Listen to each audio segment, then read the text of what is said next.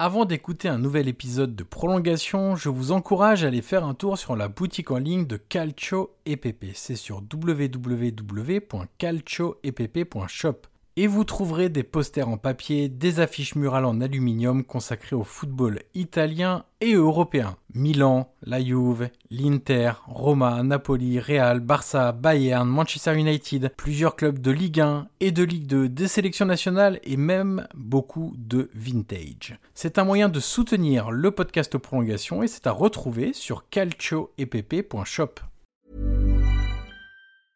I'm Sandra, and I'm just the professional your small business was looking for. But you didn't hire me because you didn't use LinkedIn jobs. LinkedIn has professionals you can't find anywhere else, including those who aren't actively looking for a new job but might be open to the perfect role, like me. In a given month, over 70% of LinkedIn users don't visit other leading job sites. So if you're not looking on LinkedIn, you'll miss out on great candidates like Sandra. Start hiring professionals like a professional. Post your free job on linkedin.com/people today.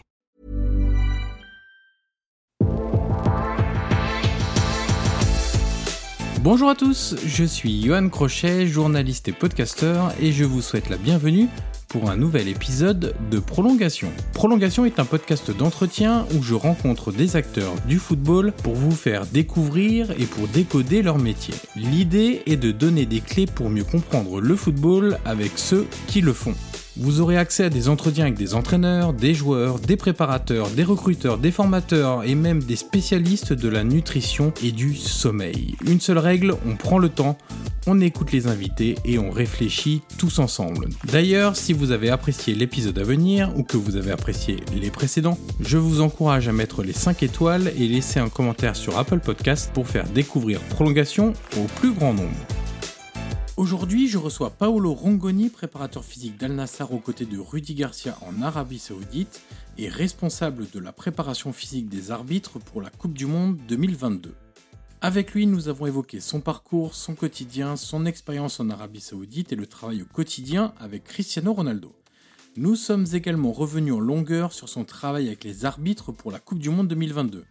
Comment se sont-ils préparés? Quel travail est effectué en amont? Et sur place La spécificité de l'âge et des efforts demandés, la récupération et bien d'autres choses. Voilà pour le résumé.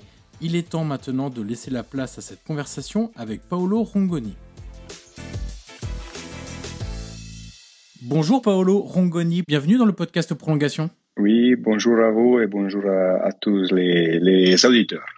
Alors, Paolo, on commence dans ce podcast toujours par la même question.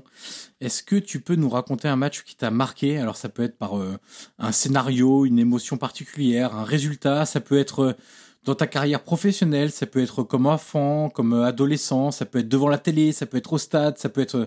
Bref, les, combinaisons sont multiples. Mais en tout cas, c'est un match qui t'a marqué et auquel tu peux repenser de temps en temps. Euh, une, c'est un peu compliqué parce que oui, tu as bien dit, des, fois on a des souvenirs d'enfance sur euh, des matchs euh, mythiques. Mon, premier euh, match au stade San Siro, voir Milan-Real Madrid 5-0 pour le Milan, c'était quelque chose d'extraordinaire avec des buts de Donadoni, Gullit, Van Basten et un stade, et un stade qui chantait, c'est magnifique. Après, on va dire qu'après 25 ans de carrière dans le football, des matchs à me souvenir dans des bonnes situations et dans des mauvaises situations, qu'au fil du temps deviennent des bonnes situations.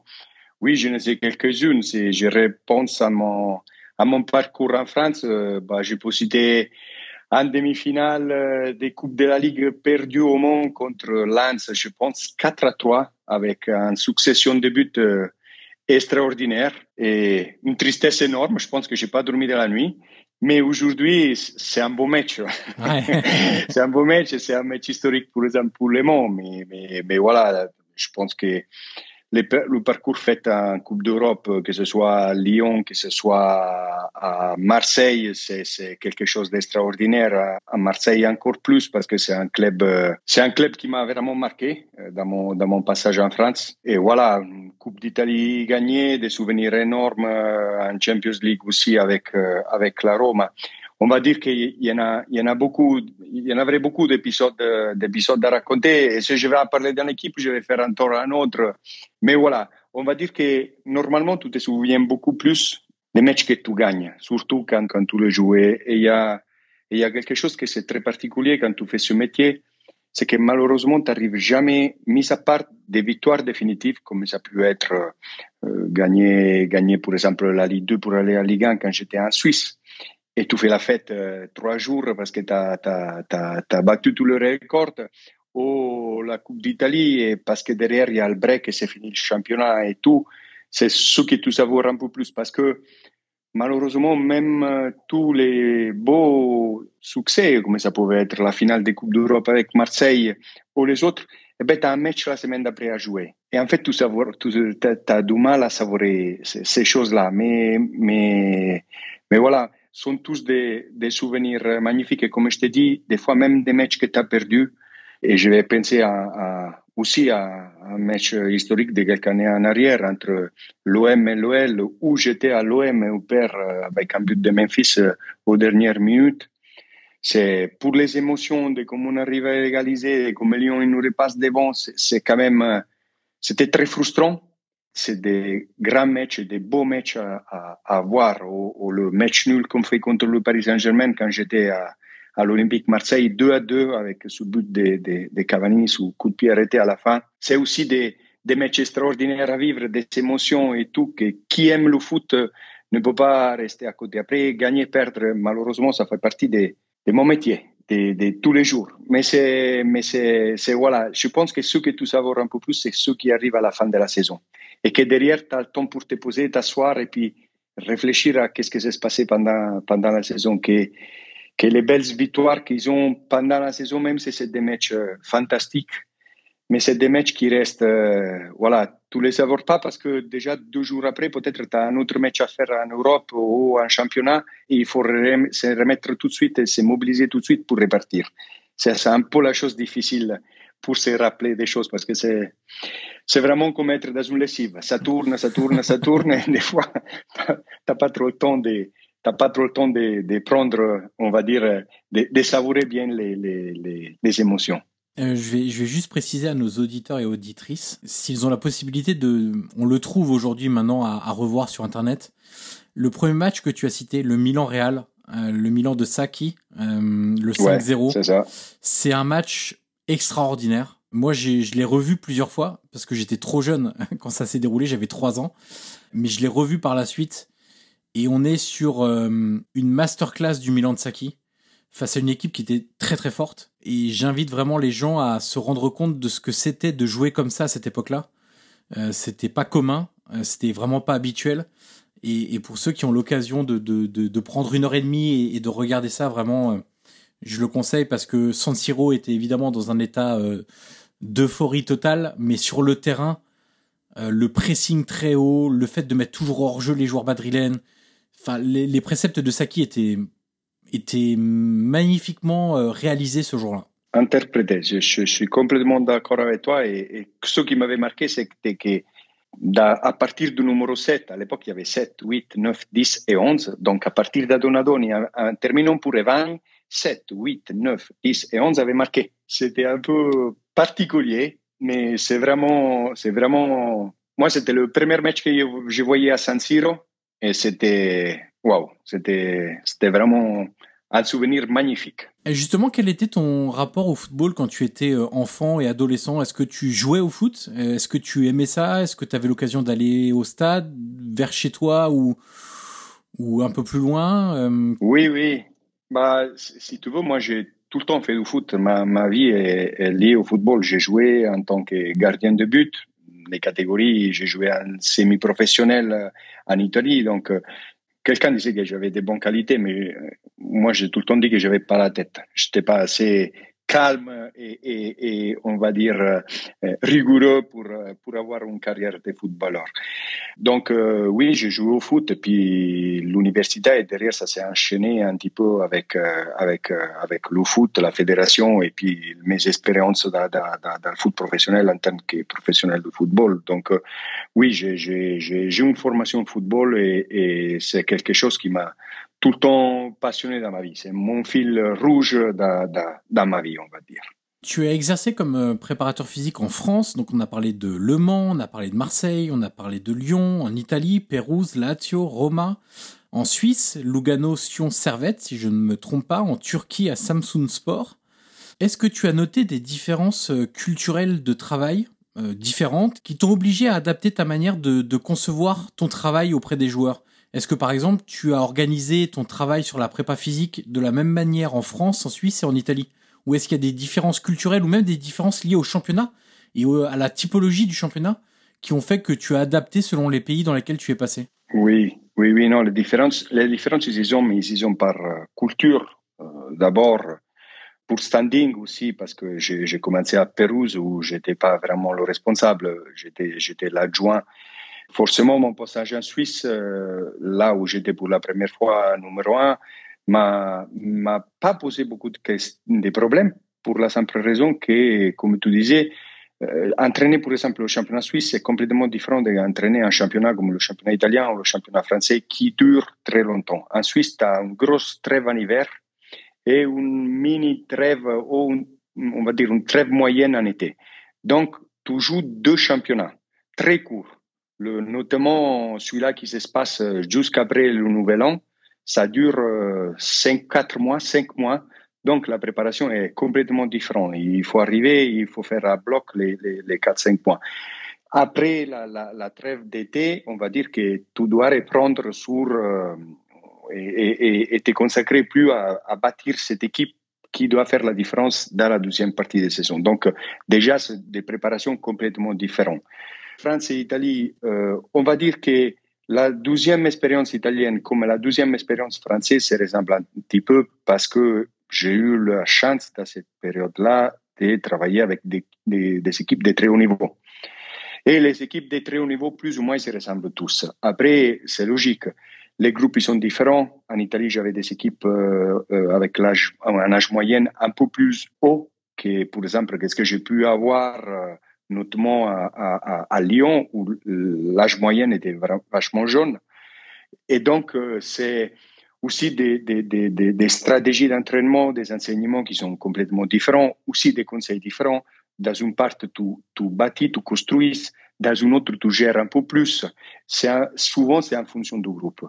Après, oui, footballeurs italiens et footballeurs français ne se comportent pas forcément de la même façon, même s'ils sont dans le même target, on va dire, euh, d'équipe parce que culturellement, ils sont différents. Parce que culturellement, ils sont différents. Les, les, joueurs français veulent être mis au courant, ils veulent savoir, ils, s'informent. Mais pourquoi on fait ça? Pourquoi on fait ça?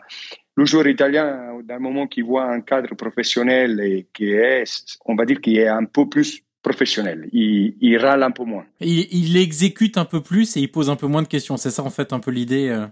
C'est ça, c'est ça. C'est un peu ça, mais c'est une question de discipline, je pense. C'est une question de, aussi culturelle. C'est différent. Il faut, faut des approches différentes. Hein? Il faut lui parler, l'autre pas trop. Tu sais ce que m'a dit un jour un entraîneur italien? Il m'a dit euh, En France, vous formez de très bons footballeurs.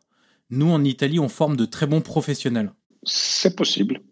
et, et, il faisait une vraie différence sur. Euh, en fait, en Italie, euh, on dit quelque chose, les joueurs le font tout de suite, et ils sont peut-être un peu moins créatifs, peut-être un peu moins bons footballeurs, peut-être, euh, mais par contre, ils sont beaucoup plus disciplinés, beaucoup plus à l'écoute, beaucoup plus euh, retranchés dans le travail que en France. Et c'est quelqu'un qui connaissait vraiment bien la France et l'Italie, euh, et qui m'a dit voilà la, la, différence que moi je note entre ces deux pays-là, c'est vraiment ça, et ça rejoint un peu ce que tu dis, c'est-à-dire qu'en Italie, on a tellement été cadré depuis très jeune à faire ce qu'on nous dit que finalement on n'a pas trop de questions à se poser à partir du moment où le cadre il est très très simple, posé, expliqué, bah finalement on exécute. Et je lui donne je lui donne raison. Je pense que c'est un des raisons. L'âge influence aussi beaucoup. L'âge influence aussi beaucoup. Les, les, joueurs d'une certaine expérience sont beaucoup plus euh, faciles à manier dans le sens du travail, un peu plus compliqués dans la gestion parce que n'arrivent pas forcément à, récupérer à la même vitesse que les garçons des 22, 23, 24 ou 25 ans. On va dire que quand on passe la trentaine et on joue et on est exposé à faire deux compétitions, c'est pas aussi simple pour un garçon qui a plus de 30 ans. Donc les problèmes ils sont différents. Mais oui, on va dire le joueur qui a un certain âge, même en France ou français, qui a une certaine expérience, c'est aussi facile à, manipuler que, que, le joueur italien. Il n'y a pas vraiment une très grande différence s'il a fait tout le temps du haut niveau. Parce qu'à la fin, les choses se ressemblent. Tu es aujourd'hui à Al Nassr en Arabie Saoudite avec euh, Rudy Garcia et tu as déjà travaillé euh, dans plusieurs clubs, Le Mans, à Rome, à Marseille et à Lyon.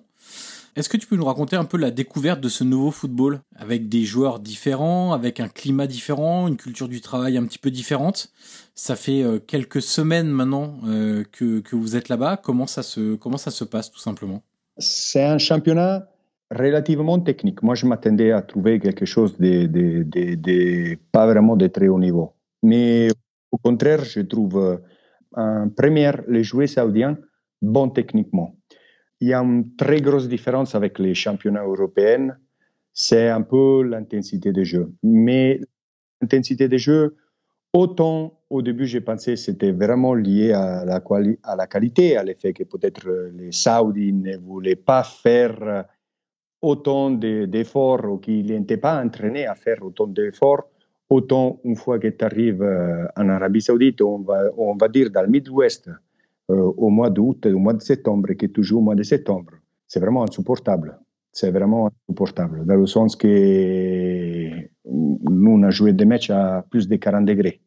Et c'est impossible. Donc, euh, forcément, un paramètre comme c'est le paramètre d'autre intensité dans, dans, un match dans lesquels les, les, les joueurs doivent récupérer entre un effort et un autre, c'est en moyenne en France, la moyenne il est entre 20, 28, 30 secondes et 40 secondes. Ici, c'était un minute, un minute et demie. Au début, quand j'ai pris les chiffres, je dis c'est pas possible. Euh, je dis c'est un problème. Mais non, mais effectivement, quand tu joues à 40 degrés, c'est vraiment pas possible. Et qu'est-ce qui s'est passé? Et nous, on l'a payé cash c'est que si tu veux forcer la main, tu peux forcer la main, tu peux forcer la main, mais le problème que tu as derrière, c'est que si tu forces pendant 10-15 minutes, un apnée de 30 minutes, c'est-à-dire l'équipe, elle bouge plus. Elle n'arrive pas à récupérer, mais c'est la température qui ne te permet pas vraiment de, faire. Et on voit, on, voit les différences. Dès qu'il y a les cooling break, les 5 minutes qui suivent le cooling break, ça, ça, accélère le jeu. Dès au début du match, euh, au début de la deuxième mi-temps, ça s'est réaccéléré le match.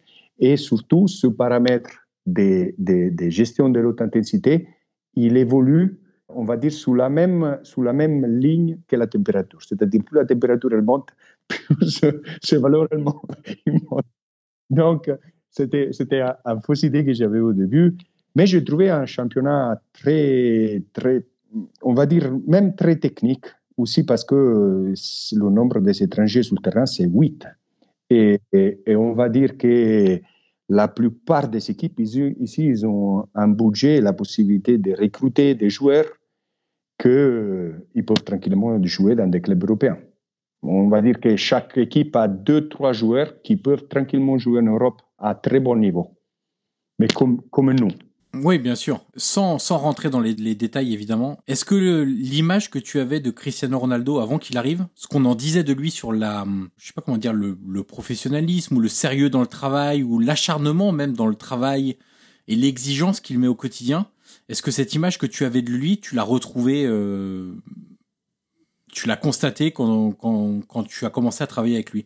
Est-ce que ça te alors peut-être pas surprend parce que maintenant avec 25 ans d'expérience, et je suis pas sûr qu'il y ait beaucoup de choses qui te surprennent encore, mais euh, en tout cas, quel, plaisir tu prends de, de, côtoyer quelqu'un comme ça qui est aussi euh, prêt à encaisser les dures séances de travail? Moi, la, chose qui m'a impressionné le plus de Cristiano, c'est le professionnalisme, tout ça, c'était vendu et hyper euh, vendu et, proposé. Donc, on sait comme il est et effectivement, sur réalité, il arrive il arrive pratiquement première et il s'en va tout le temps dernier. Ça, c'est, une qualité. Il, fait, il est professionnel à la maison, il, fait aussi ses exercices, il a ses routines à faire à la maison.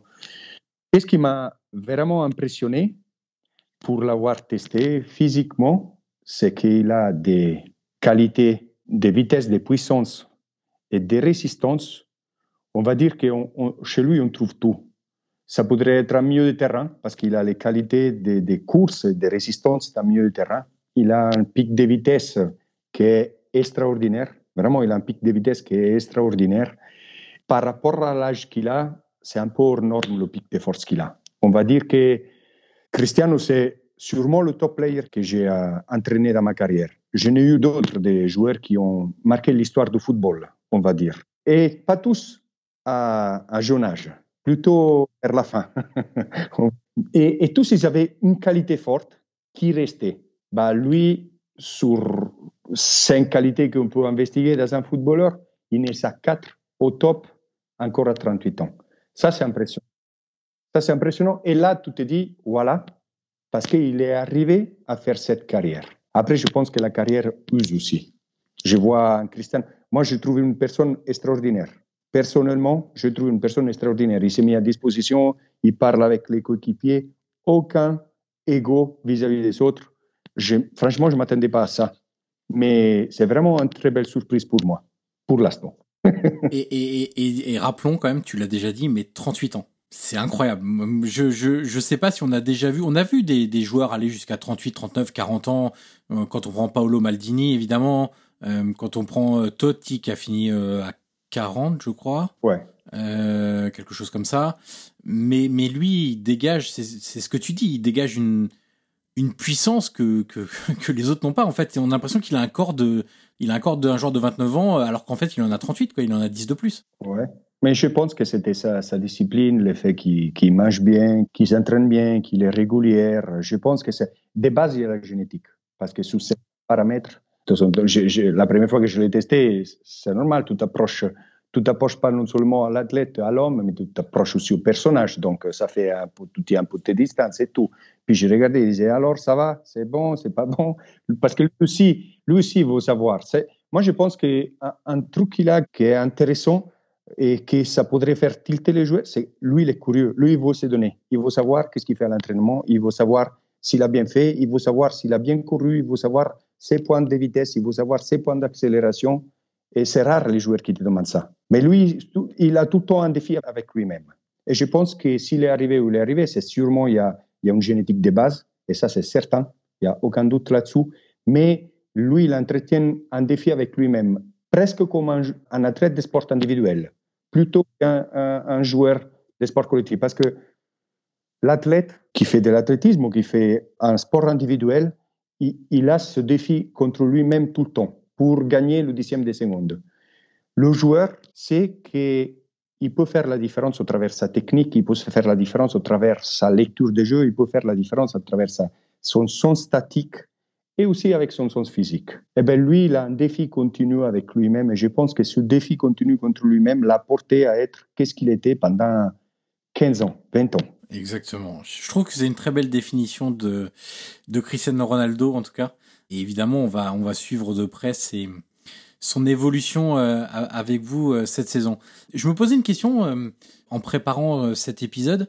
Moi, je suis beaucoup le championnat italien et j'ai toujours été bercé par ça. Et donc, quand on s'intéresse un, un, peu à toutes les composantes du football italien, il y a un truc qui revient sur la préparation physique quand même, c'est les préparateurs physiques italiens ont souvent été présentés comme les meilleurs. Il y a des grands clubs européens qui ont vraiment fait, j'allais dire fait des folies, non, mais qui ont vraiment voulu recruter des préparateurs physiques euh, italiens euh, parce que c'était euh, c'était pas simplement une mode, c'était une façon de travailler, une expérience accumulée. on peut en citer plein des des, des, des, des préparateurs physiques qui dans l'imaginaire collectif parlent beaucoup. Évidemment, il y a Pintus qui qui parle énormément, mais malheureusement l'actualité a fait qu'il est qu'on en a parlé malheureusement pour son décès, mais Ventrone et Bertelli, etc. C'est des euh, c'est des préparateurs physiques qui, qui ont été à l'étranger, qui, qui ont accompagné des, des, des, entraîneurs importants, qui ont été présentés comme des modèles, des exemples. Quel, est le facteur qui explique, selon toi, le fait que les préparateurs physiques italiens ont une si bonne cote? Est-ce que le fait que les Italiens ont très tôt cherché à professionnaliser le moindre détail qui pouvait aider à la bonne performance a joué là-dedans? En gros, est-ce que ça n'a pas été un peu les pionniers et donc ils ont tout fait avant tout le monde et donc, bah, quand ils sont arrivés, on a dit waouh, qu'est-ce que c'est ça en fait? Qu'est-ce que c'est que ça? Ça peut être une explication, sûrement. Sûrement, on va dire que le football aussi, euh, ces gens-là, euh, que ce soit pour Giampiero, que pour moi c'était, pour moi c'était un exemple. C'était vraiment un exemple. Je sais que son passage à Ajaccio, je crois, mais pour moi c'était c'était vraiment un modèle. Et puis si on parle d'Antonio, si on parle de Paolo, Bertelli et tous, c'est toute une génération, je pense, qu'il a aujourd'hui entre 50 et 60 ans. Et donc, euh, oui, qui était formé à cette époque quand, on va dire, euh, la préparation physique euh, s'est développée un peu moins dans d'autres pays et l'Italie, elle était un peu en avance sur, ces choses-là. Qu'aujourd'hui, on reste encore à très haut niveau, malheureusement, je ne peux pas le dire. Malheureusement.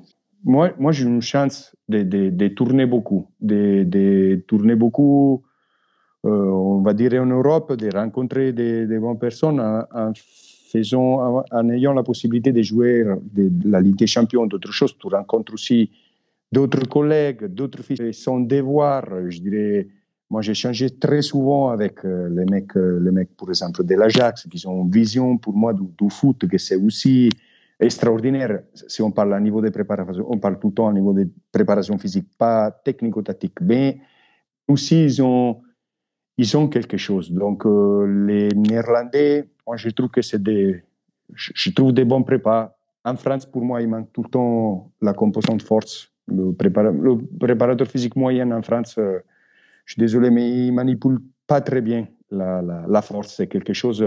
Autant il est très pointu sur, euh, sur l'aspect course et métabolique, vraiment très pointu, même beaucoup plus que beaucoup d'Italiens que j'ai rencontrés dans, ma carrière.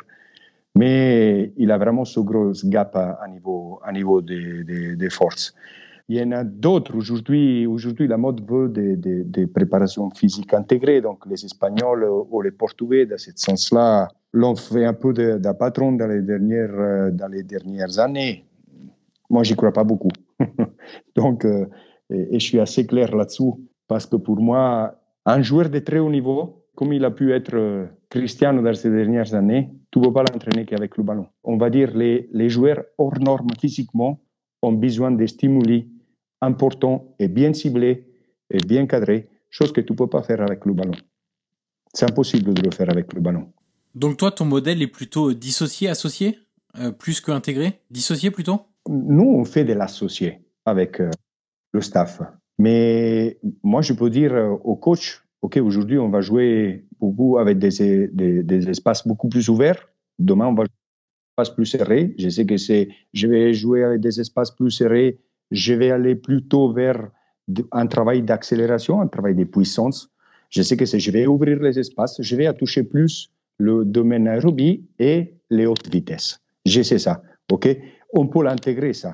Mais supposons qu'on doit faire un travail bien précis pour développer la force. On ne peut pas développer la force sans créer du dégât musculaire, donc sans avoir les fameuses courbatures. Les courbatures on les a pas sur le terrain, en faisant du jeu réduit ou en faisant d'autres choses. Pour faire des courbatures, il faut des poids, il faut des stimulations bien précises, il faut des axes de travail bien précis. Et je suis désolé, moi, à ça, j'y crois. Après, tu me dis, Paolo, OK, euh, on est dans, le football euh, amateur ou demi-professionnel, il faut un préparateur physique. Je dis, non, c'est une connerie.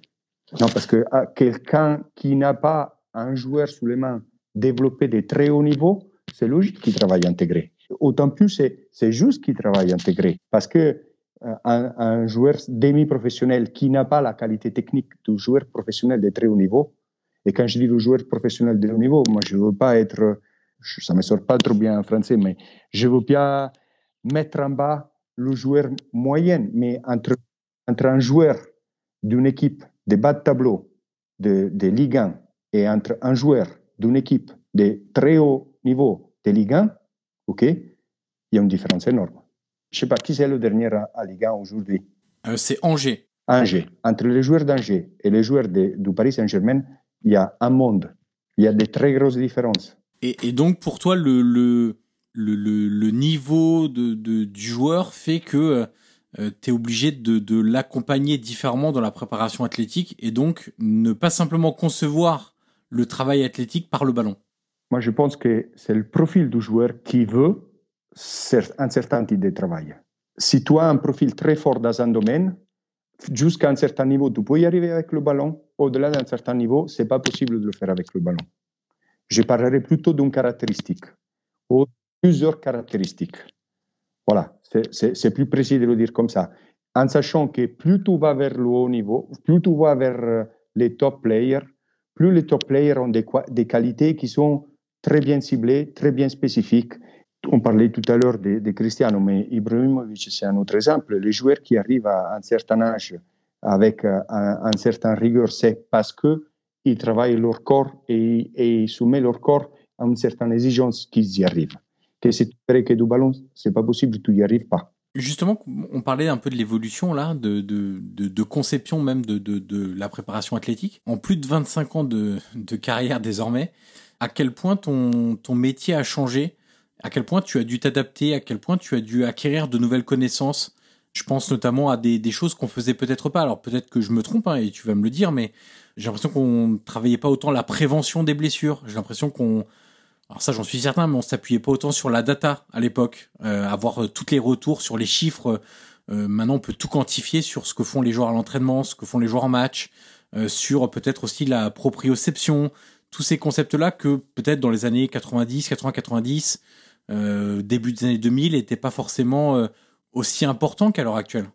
Non, je pense que la chose qui a révolutionné pas mal, comme tu as dit tout à l'heure, c'est la data. Ça, c'est quelque chose. Aujourd'hui, la data ont permis d'acquérir, de, même aux entraîneurs, parce que les entraîneurs, ils sont sensibles à certaines choses. OK, cet exercice correspond à ça. Ou cet autre exercice correspond à ça. Chose qu'avant, vu qu'on ne mesurait pas qu'est-ce qu'on faisait sur le terrain, c'était difficile de créer des, des programmes ou des, des, ou, des prototypes d'entraînement. Aujourd'hui, c'est beaucoup plus facile de le faire, même dans un point de vue technique, parce que la data ou les nouveaux GPS qui sont arrivés il y a une dizaine, dix, quinze années en arrière, c'est quelque chose qui a apporté du know-how, de la connaissance et aussi de l'investigation à l'intérieur du, travail, du travail intégré, notamment. Le travail intégré, le travail, le travail, comme on disait tout à l'heure, le travail intégré doit avoir une base qui est très importante. Le travail intégré doit avoir, oui, la composante technique, oui, la composante tactique, mais doit aussi la composante intensité. Donc, euh, si les trois composantes ne sont pas réunies au même temps, c'est difficile d'avoir du travail intégré. Et l'intensité, tu peux la mesurer que tu as des outils pour mesurer l'intensité? Et notamment, c'est le GPS de ce point de vue-là, ou comme on faisait avant le GPS, avec des prélèvements sanguins. Parce que moi, je me rappelle dans les années 2005, 2006, 2007, au Mont, par exemple, on faisait des prélèvements pour savoir qu'est-ce que c'était les, les, les, les, intensités que nos athlètes touchaient à l'intérieur de, de, de 5.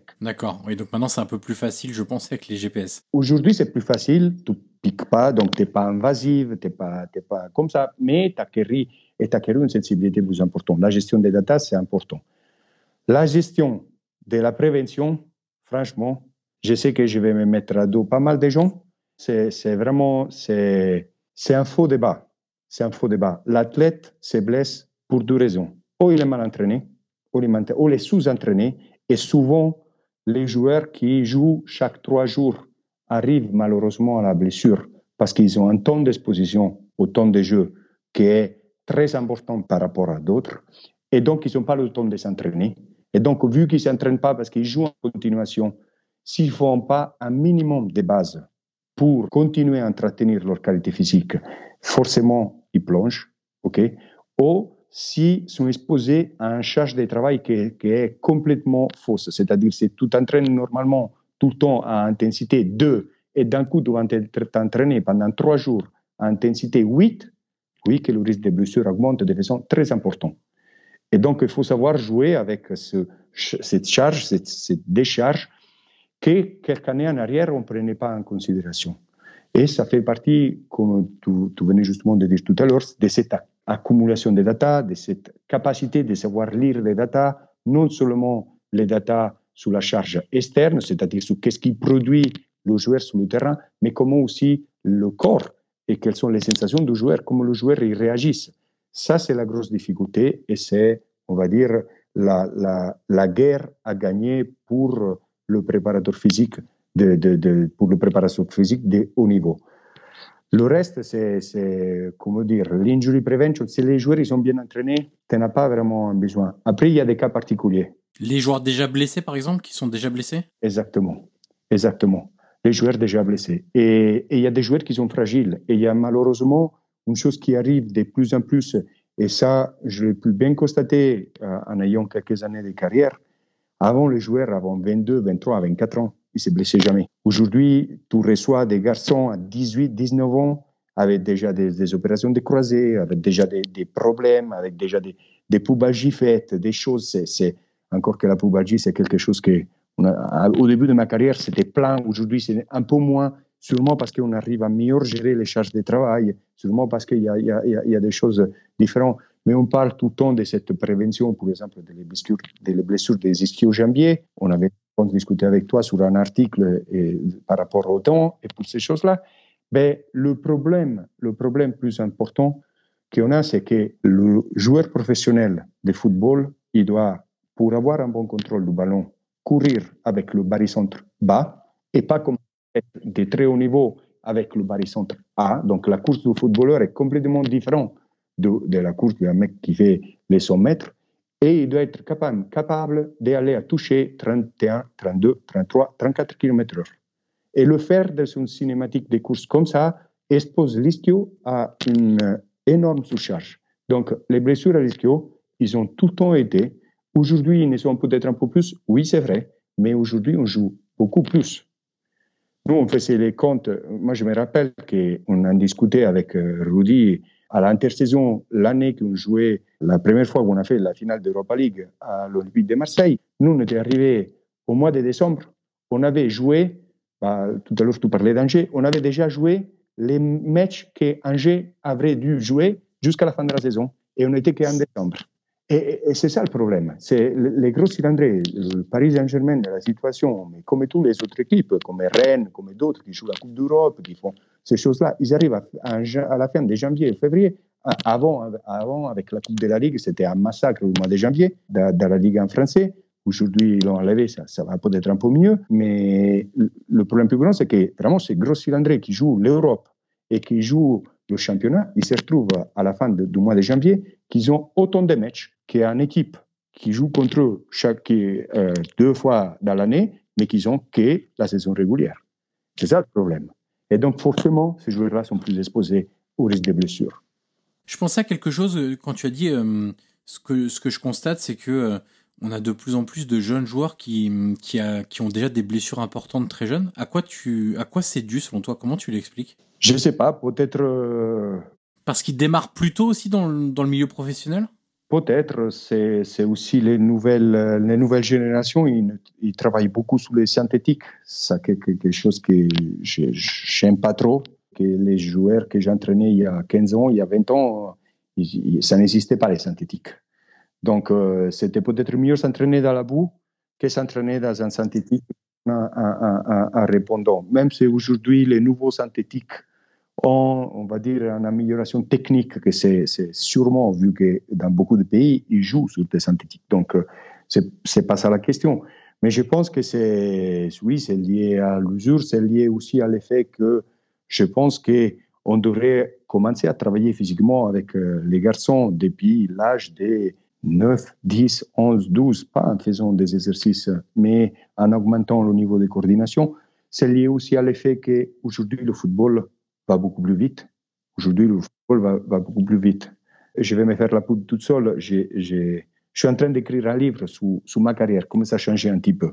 Je reprenais des données des, des premières années de, de, de Serie A, donc à Pérouse.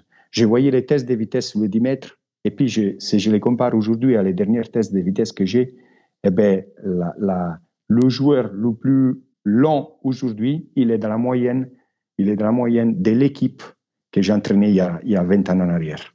OK? Ça dit tout. Ça, c'est tout, tout dire. Si je parle de résistance, non. À l'époque, on travaillait beaucoup plus lourd, beaucoup plus de volume. Les joueurs étaient beaucoup plus forts, beaucoup plus costauds, habitués à supporter. Justement parce qu'on travaillait trop dans la résistance, on allait sûrement perdre quelque chose de vitesse. Mais aujourd'hui, le football va à une vitesse que c'est hallucinant. C'est vraiment, ça va vraiment très, très, très vite. Est-ce que tu as les, chiffres en tête sur, ton test de 10 mètres à peu près euh, Aujourd'hui, le, le, joueur le plus lent, il est à combien à peu près? Il n'y a pas un, joueur qui arrive à, un 8 sous les 10 mètres. Il n'y en a pas un qui arrive à un 8. Avant, tu avais un, un, 8, un 9. Et les plus, et rapides, ça s'est tourné entre 70, 68. C'était déjà des, des, joueurs qui avaient un très bon point de vitesse. Aujourd'hui, tu as des 54, 55. Aujourd'hui, tu as des, des, gros accélérateurs. on ne parle pas vraiment de vitesse. Quand on parle des espaces courts, on parle plutôt d'accélération. On va dire que c'est des très bons accélérateurs aujourd'hui. Ils sont capables, dans des courts espaces, d'exprimer une, très grande qualité de puissance. Tu travailles, on a beaucoup parlé de, ta carrière et de, ce que tu es en train de vivre avec euh, Al Nassr en Arabie Saoudite, mais tu travailles également avec la FIFA euh, sur des aspects liés à la préparation physique et tu as été notamment en charge de la préparation des arbitres pour la Coupe du Monde 2022. Est-ce que tu peux nous raconter ce que tu as mis en place, combien de temps a duré la préparation, comment elle s'est étalée, parce que c'est pas juste un mois avant, comment elle s'est étalée un petit peu dans le temps les mois précédents, euh, comment ça s'est déroulé et, après j'aurais des questions un peu plus spécifiques sur, euh, sur le fait de travailler avec les arbitres. Alors, moi j'ai eu les premiers contacts euh, il y a plus ou moins une année où j'ai fait la Coupe du Monde pour club, donc la Club World Cup. Et puis, euh, je pense que, on va dire, ma manière de faire, ma manière de travailler a, a plu. Et donc, euh, au mois de, juin, ils ont décidé de me mettre euh, comme responsable de, de, la préparation physique par rapport aux arbitres à la Coupe du Monde. Le monde arbitral et l'entraînement des arbitres est, est complètement différent de ce que c'est la préparation physique pour les joueurs de football. Les arbitres ont d'abord, on va dire, un âge moyen beaucoup plus, élevé. Donc, un arbitre de 35 ans, c'est un, un, gamin. ouais, mais je regardais justement en préparant l'épisode, sur la Coupe du Monde, ils ont quasiment tous entre 35 et 45. Beaucoup dépassent les 40 ans. Je crois qu'il y a même euh, Orsato qui a 47. Enfin, il doit avoir 46, je crois, en fin de fin fin d'année. Et le plus jeune, c'est un Péruvien, Ortega, qui lui avait 30 ans. Mais c'est un des rares à être en dessous de 35 ans. Et, et c'est pas un hasard que euh, Kevin, à 30 ans, au, au Matonde à 32, ils avaient les tests physiques, euh, on va dire, généralement, c'était les athlètes plus complets. On va dire que les Français ils se sont bien battus. Entre, entre Clément et, et, et Stéphanie, franchement, top classement par rapport aux qualités de résistance. On en revient un peu à ce que je disais tout à l'heure.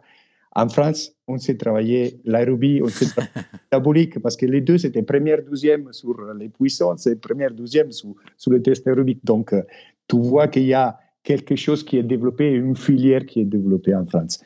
Pour le reste, euh, la préparation, c'est en fait, euh, on a fait des stages pour l'évaluation au mois de juin, les, non, au mois de mai, la liste officielle est sortie, donc le board M. Collin et M. Boussac ont décidé qui étaient les quatre arbitres qui devaient partir à la Coupe du Monde. Et finalement, une fois que, que, la liste était décidée, on a fait trois séminaires.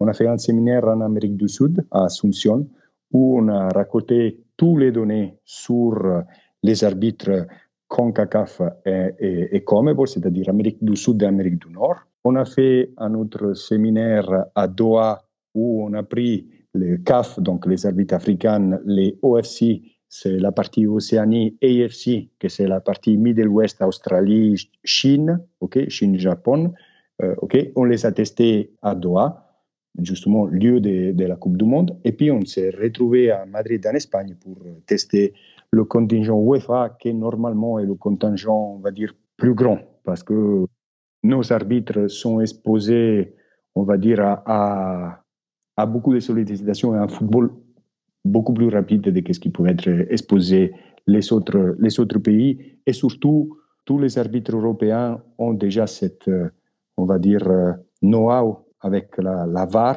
qui aujourd'hui c'est un élément important en termes en termes de, de, de, prise de décision sur le terrain.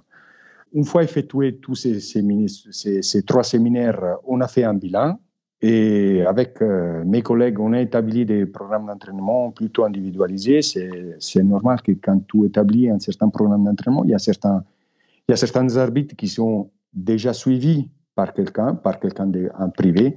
D'autres, il a fallu, c'est comme dans le, cas de la Fédération française, je me suis mis en contact avec euh, Jean-Michel, avec lequel on a échangé par rapport à, à certaines méthodes d'entraînement ou autre chose.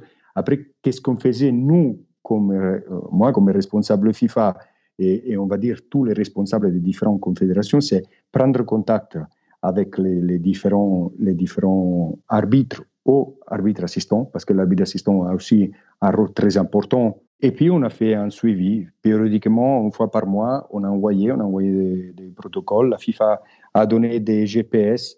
Ça me permettait de recevoir tous les GPS. Et puis, j'avais des échanges avec les, différents chefs des confédérations pour dire OK, lui, il est comment mais, mais il joue, il joue. Je vois des données un peu bas. Qu'est-ce qui se passe en train, s'entraîne pas.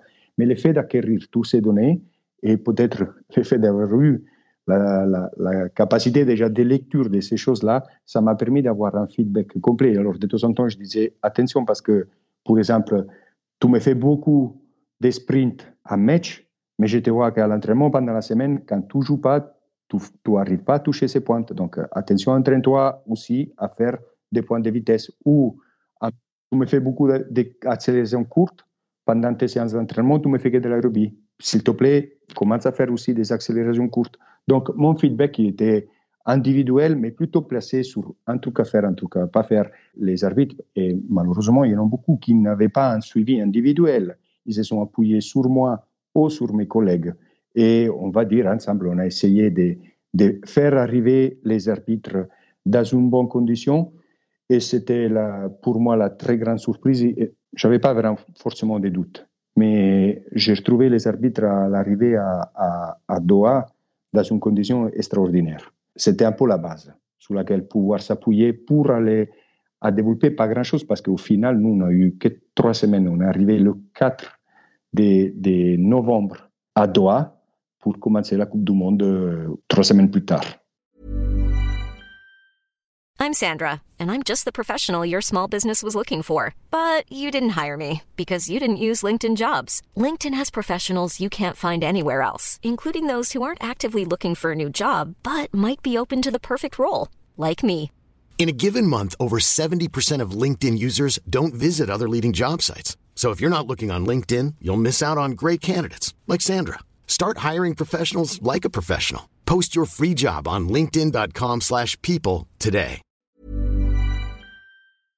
Je vais donner quelques chiffres du syndicat des arbitres français d'élite. Euh, deux petits chiffres pour que les, auditeurs se rendent compte un petit peu de, ce qu'est aussi le, le, rôle de l'arbitre. Il précise que les arbitres courent en moyenne entre 10 et 14 km euh, par match de 90 minutes, donc hors prolongation. Et il précise aussi environ 150 accélérations par match. Ça peut être euh, beaucoup plus ou un petit peu moins. À quel point, dans, ton travail, euh, la data est importante, tu l'as dit, dans le suivi, mais aussi une fois que tu es sur place, dans le fait de contrôler et monitorer ce qui se passe du côté des, arbitres pour les bons feedbacks et pour les orienter vers ce qu'ils doivent améliorer. Et dans ce qu'on a dit tout à l'heure, on a précisé l'âge qui était très différent entre les footballeurs et les arbitres. Évidemment que quand tu as Orsato 47 ans et je crois que c'est Mateusz Laoch qui était à 45 je crois.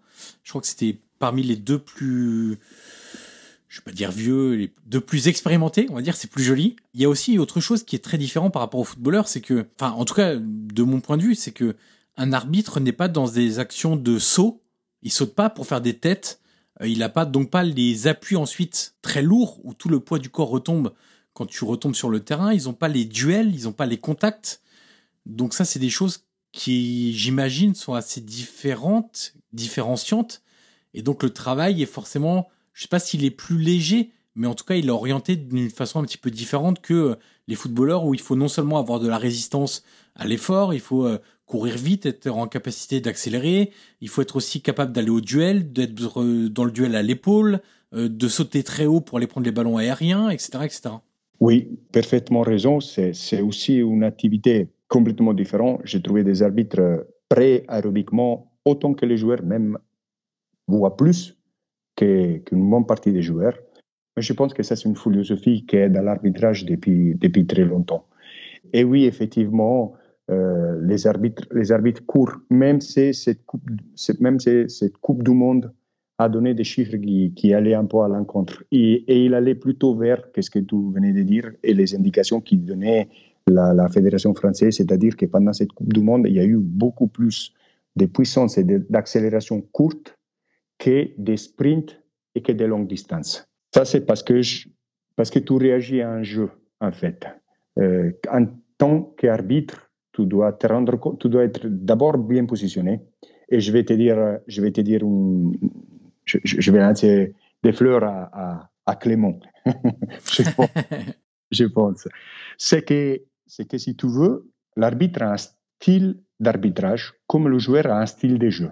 Si moi je te pose d'avant les données en distance, en puissance, en accélération et un point de vitesse de Orsato, 47 ans, ok, on va dire euh, la moyenne bas dans tout un peu ses qualités, aussi à l'âge.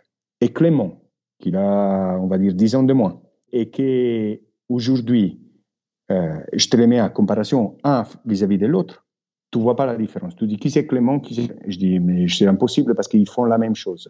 Et oui, ils font la même chose. Oui, ils font la même chose parce que je pense que Clément se comporte sous le terrain, au moins il développe sous le terrain en termes de chiffres. Qu'est-ce qu'il développe pour Sato? L'autre, il a 10 ans plus d'expérience, il a un physique qui lui permettrait pas peut-être de faire beaucoup plus. Clément, s'il veut appuyer sur l'accélérateur, il est capable d'appuyer sur l'accélérateur et faire beaucoup plus. Mais au final, il est dans une gestion du match et pas dans une exploitation des qualités physiques. Et justement, comme tu as dit tout à l'heure, ma nécessité, quand j'entraîne un footballeur, c'est de le faire arriver premier sur le ballon, c'est de le rendre puissant, c'est de pouvoir résister au contact, au duel, l'arbitre doit être bien placé au bon moment et lucide pour la prise de décision. Donc, l'angle de vision, comment ça se passe et tout, c'est, où se positionner est fondamental. ok? Il faut avoir un sens, et, la FIFA travaille énormément là-dedans. Il faut avoir un sens toujours, donc il faut avoir un sens statique. Il faut, faut savoir que, et, et pour moi, c'est une découverte les arbitres, ils ont des analystes vidéo comme les équipes. Tu te dis, mais pourquoi l'arbitre à la Coupe du Monde, il sait pertinemment quel est le comportement de joueur numéro 1, numéro 2, numéro 3, quel est le comportement du banc, quel est le comportement de l'entraîneur sur le banc. Il sait tout. Il sait tout avant. On a un rapport, il voit des vidéos, il voit des vidéos de la tactique, comme il se déplace. Pourquoi? Parce que des fois, c'est important, c'est peut-être ça joue très axial, c'est important de s'écarter.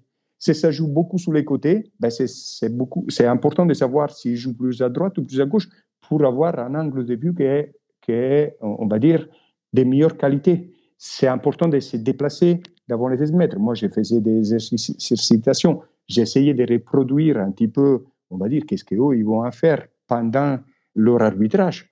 Et puis, euh, c'était, justement Orsato, mais c'était aussi Stéphanie qui me dit Mais Paolo, il ne faut pas rentrer dans les 16 mètres, c'est un guépier les 16 mètres, il faut sortir des 16 mètres. Ok, je ne mets plus un piqué, de... je ne vais pas dans 16 mètres. Alors, prenez les plots, mettez-les vous où vous voulez les mettre, et puis moi, j'ai construit l'exercice là-dessous. Avec l'arbitre, tu en échanges. Tu en échanges parce que c'est. Lui, il sait qu'il a besoin de toi. Il sait qu'il a besoin de toi. Parce que sans la performance physique, c'est après savoir voir voir les choses, c'est leur qualité. Et c'est, énorme l'entraide qu'il y a entre les vieux et les jeunes. Et des fois, ils disent arrêtez de courir, ça sert à rien de courir. Et c'est vrai, c'est vrai, c'est vrai. Des fois, ça sert à rien de courir. Parce que ça suffit de se déplacer un petit peu, de trouver le bon angle de vue, et puis tu arrives à voir des choses que les autres, que les autres voient. Et aujourd'hui, que, on va dire, j'ai connu le revers de la médaille, donc euh, euh, pile et face.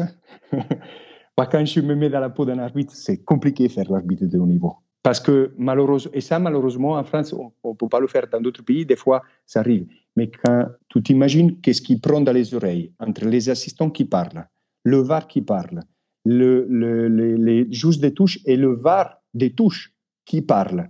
Mais l'arbitre, il doit supporter la pression des joueurs, regardez qu'est-ce qui se passe. Il y a une personne, il y a plusieurs personnes qui lui parlent constamment dans une oreille et dans l'autre oreille, tu as peut-être 80 000 personnes autour de toi qui crient.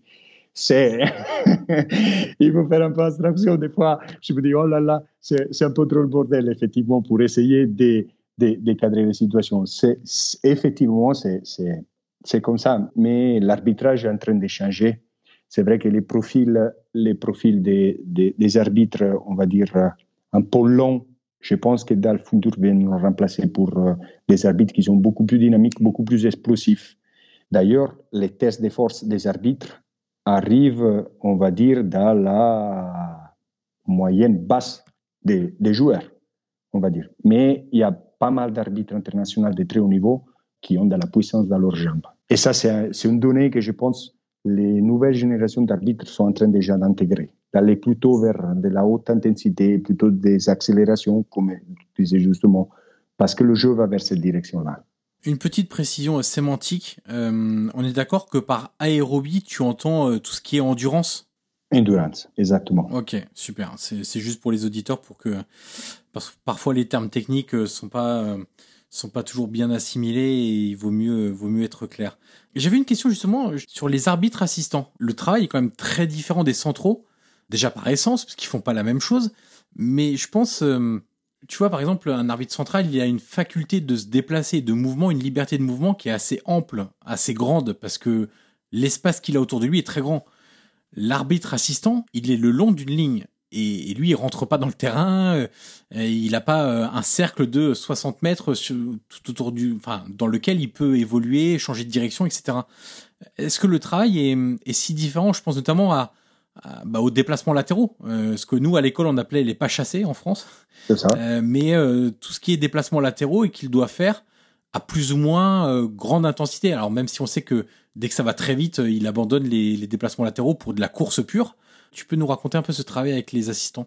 Déjà, il faut dire que pendant toute la phase de préparation et aussi durant les matchs, on va dire que les assistants ont travaillé de, de, de façon complètement différente. C'est-à-dire que en séance type d'entraînement, on va dire, les groupes ils tout seuls. Il faut savoir que pour moi, c'est une expérience extraordinaire, mais c'est une expérience très difficile parce que euh, j'ai géré sept personnes en dessous de moi, mais on était 54 sur le terrain. On travaillait sur quatre terrains différents.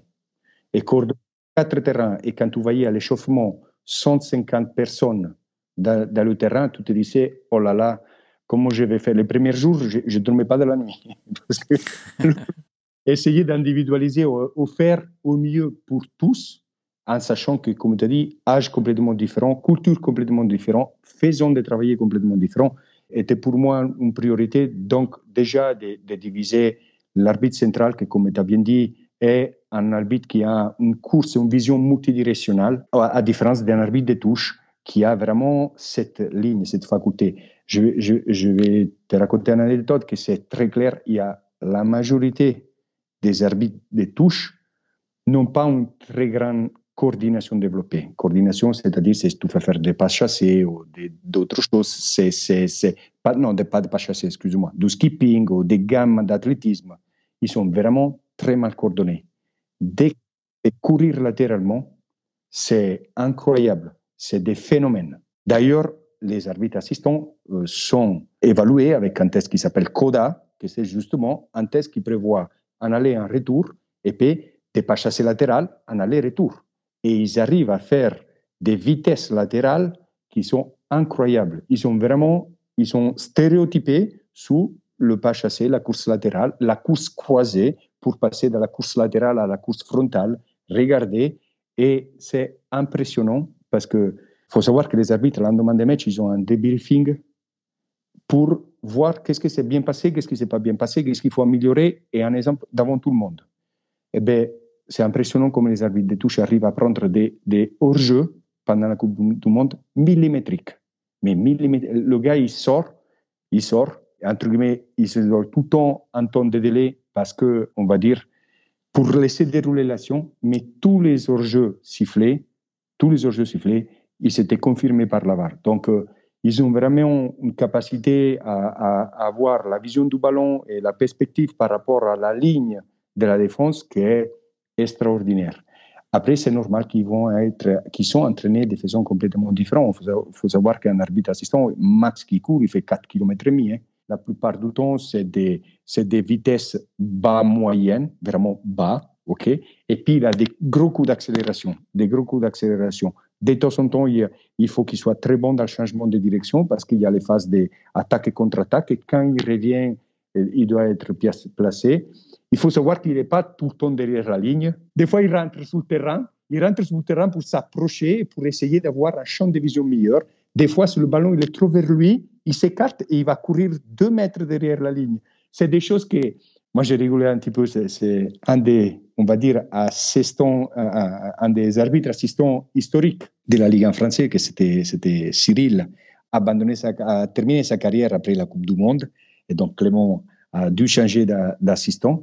Mais ben, combien de fois, moi, je me suis pris la tête avec Cyril et je ne le connaissais pas. Parce que des fois, je faisais chauffer les joueurs sur le côté et puis Cyril cognait contre un joueur Mais c'est logique parce que dès que l'action se rapproche, lui, ils essaient de s'écarter vers l'arrière pour avoir un meilleur champ de vision. Je pense que les arbitres et les joueurs, ou le monde arbitral devrait s'ouvrir un petit peu plus aux arbitres joueurs. Parce que une fois que tu comprends comme pas forcément l'interprétation de l'arbitre et de l'entraîneur est sur la même ligne. L'entraîneur regarde, le joueur regarde le jeu en fonction du jeu. L'arbitre regarde le jeu en fonction du règlement. Et ces deux choses, des fois, ne sont pas forcément linéaires sous des prises de décision, que des fois, ils créent de la confusion. Parce que sous certaines fautes ou sur des prises de décision d'un arbitre, l'arbitre interprète le règlement et la plupart des fois, le règlement, il lui donne raison. Mais la situation des jeux veut que il y a un malentendu, par exemple, siffler dans un certain moment ou juger une faute d'une faison, ou ils ont des critères pour siffler un penalty, pour donner un carton rouge, que ce n'est pas forcément les critères que nous, et moi je me mets d'un côté des entraîneurs et des footballeurs, gens de terrain, on a. Ou ils interprètent un code. Et je pense que moi, que j'ai vécu ces deux aspects, et là, des fois, je me suis dit, mais non, mais ça, c'est pas ça. Et puis, ah, je ne pouvais pas me permettre de. Quand je, des fois, je prenais un arbitre italien ou un arbitre ou Clément ou un autre. Je disais, mais, mais là, c'est comme ça. Il dit, oui, le il dit ça, ça, ça, ça, ça, ça. Donc, effectivement, c'est des choses dans lesquelles, où ils ont raison, ils sifflent juste. C'est peut-être le règlement qui va vite ou des fois l'interprétation qui va vite. Mais je pense que s'il y avait plus de connexion entre les deux, les matchs se passeraient beaucoup mieux. C'est malheureusement ce que tout le monde réclame en fait et qui n'est pas mis en place. Ça va peut-être s'ouvrir un petit peu, mais moi je suis d'accord euh, que euh, euh, ces, deux mondes doivent coexister, cohabiter. Et plutôt que de faire chambre à part, bah, faisons une seule chambre et, tout le monde ensemble. quoi. C'est un peu l'idée. Et, même parfois, il faut s'y mettre dedans pour la compréhension du jeu, pour la lisibilité du, du, produit. Il faut mettre aussi des journalistes avec. Il faut mettre les, spectateurs. Il y, a, tout un cercle à créer pour que ça soit non plus malsain comme trop souvent euh, entre différentes parties, mais beaucoup plus sain, beaucoup plus euh, bienveillant, beaucoup plus de compréhension de certaines parties vers les autres parties, et, et ça serait, ça serait, ça serait mieux, mais c'est difficile à mettre en place, j'ai l'impression. Bah ça, je pense que ça va, ça, dépend de la fédération, ça dépend de la UEFA, ça dépend de la FIFA, ça dépend de plein de choses. Mais je pense qu'il y a, vraiment il y a vraiment de, quoi comprendre. Aujourd'hui, sous certains facteurs, quand tu vois le VR, comment il peut interpréter, quand tu vois la qualité des arbitres que j'ai eu à, la Coupe du Monde, pour moi, c'est trompé là-dedans. Après, ils font des erreurs. Hein. Ils font des erreurs et, je vais dire une chose et, et j'espère qu'il y aura beaucoup de gens du monde du foot qui l'entendent. Quand on fait des erreurs, nous, hein, comme entraîneurs, comme, comme joueurs, on, est, on, a, on a beaucoup plus d'indulgence autour de nous de qu'est-ce qu'il a un arbitre. Parce que l'arbitre, d'abord, il paye cash sur le terrain et sur les, et sur les médias. Mais des fois, en interne, ils sont vraiment durs. Ils sont vraiment durs. L'arbitre qui se trompe n'arbitre plus. Donc, ils vivent avec une pression que c'est très important. Et les arbitres qui durent dans le temps, c'est qu'ils ont quand même un standing et un niveau, une qualité très haute. Je suis bien d'accord, c'est hum, c'est un des pires métiers du monde, je trouve.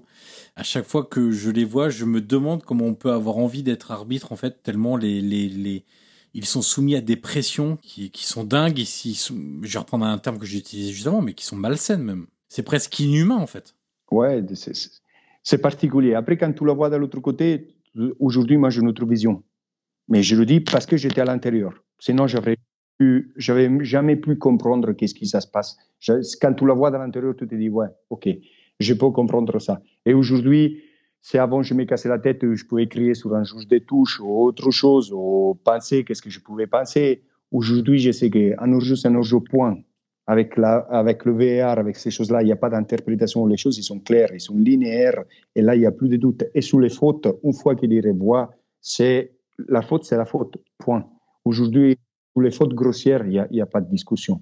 Après, oui, c'est logique, c'est l'interprétation des règles, c'est l'interprétation. Peut-être que des fois, ça fait, ça fait, ça fait cloche. puis, il y a des arbitres jeunes, il y a des arbitres un peu plus expérimentés, il y a, il y a, il y a, des tout là-dedans. Mais par rapport au niveau que j'ai connu, on va dire, quand tu es à la Coupe du Monde, c'est que j'ai connu le plus haut niveau qui existe en termes d'arbitrage, le marge d'erreur est, est, très réduit, est très très très réduit. J'ai une petite question, euh, toujours dans cette comparaison footballeur-arbitre. Est-ce qu'on met en place les mêmes techniques de récupération pour les arbitres que pour les joueurs? Je pense au bain froid, je pense euh, à bien faire attention à l'hydratation euh, avant, pendant et, après le match, éventuellement de la cryothérapie, je sais pas, ou des, appareils divers et variés, la, séance de footing le lendemain ou un peu de vélo, ce genre de choses-là. Est-ce qu'on est-ce qu'on a les mêmes techniques avec le public d'arbitres? À la, les techniques de, récupération étaient les mêmes que ceux que je pouvais avoir dans d'autres équipes. On n'avait pas des, des cryos, mais on avait, on avait tous des protocoles de récupération. On avait aussi un staff médical très bienveillant. On va dire que on était bien chancé, on n'a pas eu des, blessures pendant toute la Coupe du Monde sous tout le corps arbitral. Et ça, c'est, vraiment pour moi une très grande réussite, surtout parce que pour moi, c'était la première fois. Et ménager un groupe qui était pour moi inconnu, parce que c'était inconnu. J'avais que des données, des bases, je les avais vues un fois, deux fois, les autres. C'était, c'était quand même une grosse réussite, mais oui, sur la récupération, aussi l'aspect médical et la qualité de, le staff médical a permis d'effectuer tout ça. Donc euh, oui, on a plus ou moins les mêmes stratégies seulement qu'on avait des bons. J'ai une dernière question qui va peut-être te sembler un peu bête, mais tu sais, pendant que hum, quand il y a des pauses euh, en première mi-temps ou en deuxième mi-temps, peu importe, euh, parfois il y, des, y a des blessures. Donc le temps qu'on fasse venir l'équipe médicale, euh, voilà, ils font le petit diagnostic, etc. Ils viennent souvent avec des gourdes. Il y a des joueurs qui se désaltèrent régulièrement ou qui vont vers le banc de touche, qui prennent des bouteilles d'eau, etc. On voit quasiment jamais les arbitres s'hydrater pendant, pendant le match, pendant les 90 minutes. Et on connaît l'importance de l'hydratation dans la performance pour euh, la régénération des muscles, pour euh, l'oxygénation des muscles d'ailleurs plutôt, pour qu'ils réussissent à ne pas avoir de crampes, ce genre de choses-là. Est-ce que toi, tu, dans cette logique de, préparation physique, athlétique, est-ce que tu leur donnais des recommandations sur, euh, je sais pas, sur bien s'hydrater à la mi-temps, sur les types de boissons qu'ils peuvent éventuellement prendre, ce genre de choses-là pour éviter la, la fringale, le, coup de la panne en deuxième mi-temps? Ça, c'était plutôt quelque chose qui gérait le, doc. Et, donc, c'était comme ça. Nous, qu'est-ce qu'on a fait? On a essayé de s'adapter à la chaleur des doigts parce que quand on est arrivé, on avait programmé les entraînements le matin. Mais à Doha, au mois de novembre, il faisait encore 31 degrés avec une humidité à, plus de 70%. Donc, euh, c'était pratiquement infernal de s'entraîner le matin. Donc, on était obligé de le faire le soir parce que c'était température. Mais oui, nous, on avait des, pauses régulières dans les phases d'entraînement et oh, les recommandations, ils les ont. Et avant, je les voyais pas trop parce que je faisais pas trop attention à ce qui se passait. Aujourd'hui, je m'aperçois que quand le soigneur rentre et c'est peut-être la 70e ou comme ça, une gourde ou une, bouteille, petite bouteille d'eau vers, vers l'arbitre, ça arrive tout le temps. Et puis, ils, ils les ont euh, entre eux. Et, je vais dire, c'est encore une performance beaucoup plus vers l'endurance que vers euh, un, aspect puissance. Donc, euh, on va dire que dans cet aspect-là, ils arrivent encore à gérer, ils arrivent encore à bien gérer. Et d'habitude, l'arbitre est quelqu'un de très réglo. Moi, j'ai pas vu des, gens, on va, on va dire des, des flambeurs comme ça peut être des joueurs. L'arbitre, il est réglo. C'est, une personne, c'est un stéréotype carré. Donc, quand il arrive à la perf, il a déjà tout mis en place pour que la perf se passe bien.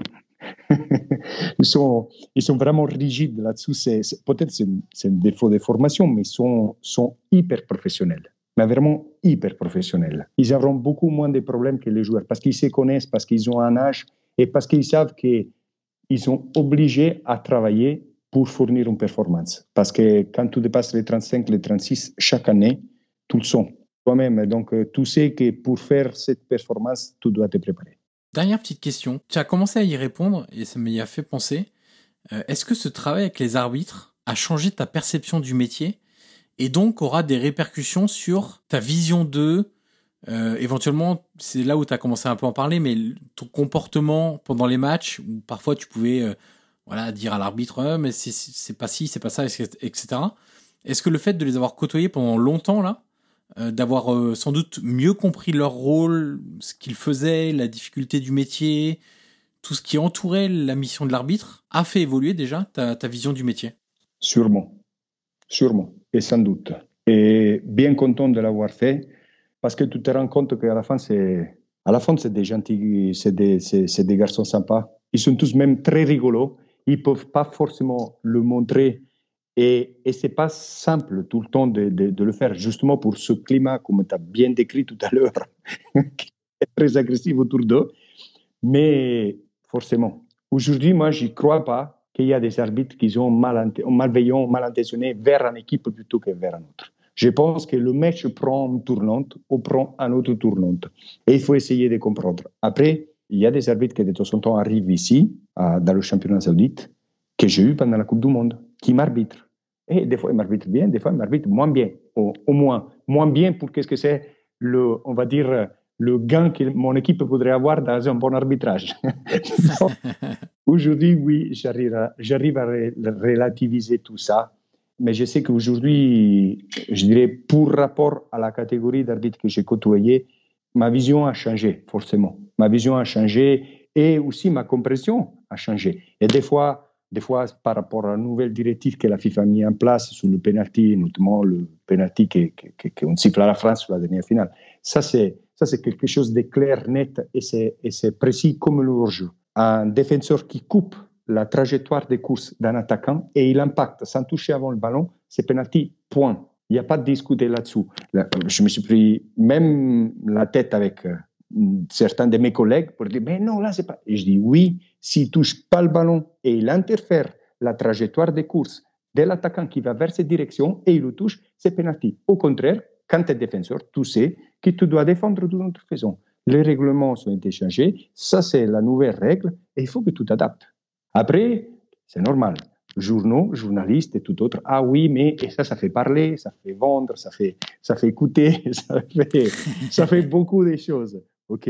Mais il faudrait bien connaître vraiment les règlements et bien que joueurs, entraîneurs au, au, au monde football s'aperçoit que des fois les règlements ils changent et donc l'attitude à avoir sur le terrain de la part des joueurs doit être légèrement différent. Parce que si tu te comportes comme avant, mais le règlement a changé, eh ben, tu, vas être, tu vas être pénalisé, tu vas être puni. Ça, c'est clair. On arrive au bout de l'entretien, Paolo, et la dernière question est toujours la même pour tous mes invités. Qui aimerais-tu entendre dans ce podcast dans les prochaines semaines? Est-ce que tu as un nom en particulier d'un invité que tu aurais en tête et tu te dirais, bah, il a des choses intéressantes à dire et ça serait bien qu'il vienne parler de tout ça?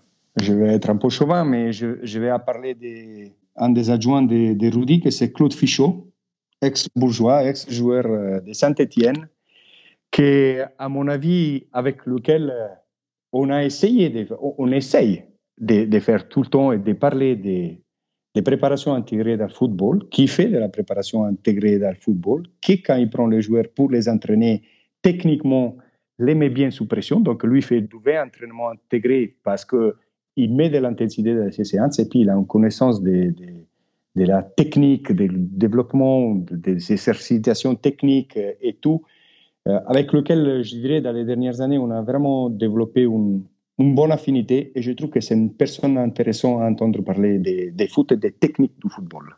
Eh ben, ça me fera une nouvelle invitation. Et puis, comme tu as beaucoup parlé de lui, euh, moi, un invité que j'aimerais beaucoup recevoir, c'est Clément Turpin. Donc, je pense que je vais faire une demande aussi à la Fédération française. Ou Stéphanie, parce que quand même, et ça, c'est, je trouve, je trouve ça un peu lamentable vis-à-vis des, je ne sais pas si c'est apparu beaucoup, j'ai pas trop regardé l'équipe ou autre chose, mais Stéphanie, c'était la première femme dans l'histoire à arbitrer un match de Coupe du Monde. Mais c'est, c'est un événement historique. C'est comme l'homme sous la lune. C'est pareil. Et il a fait dans le Middle West, donc dans, dans une ambiance et dans un environnement musulman, sur lequel on sait très bien quelle est l'importance de la, de la femme et toute autre chose. Je pense que c'est, c'est, parle avec elle aussi, c'est la possibilité. Parce qu'elle est intéressant. Eh ben, ça me fera deux demandes. Alors, ah, ils accepteront pas les deux, mais il faudra choisir. Mais je, je, vais envoyer des demandes en tout cas. Merci beaucoup, Paolo Rongoni, pour ta disponibilité, pour ton temps. Et puis, euh, on va te souhaiter une bonne saison avec Al Nassar euh, du côté du championnat saoudien. Merci beaucoup, Paolo. Merci, Johan, à toi et tous tes auditeurs. Et voilà, c'est terminé. Merci d'avoir écouté cette conversation. Le podcast Prolongation est disponible sur l'ensemble des plateformes audio, comme Apple Podcast, Google Podcast, Spotify et Deezer. N'hésitez pas à mettre les 5 étoiles sur Apple Podcast si vous avez apprécié le contenu de cette interview. C'est une étape très utile pour faire découvrir ce podcast au grand public. Vous pouvez également me suivre sur les réseaux sociaux et tous les liens sont dans la description de cet épisode. Je vous dis à très vite pour une nouvelle conversation autour du foot.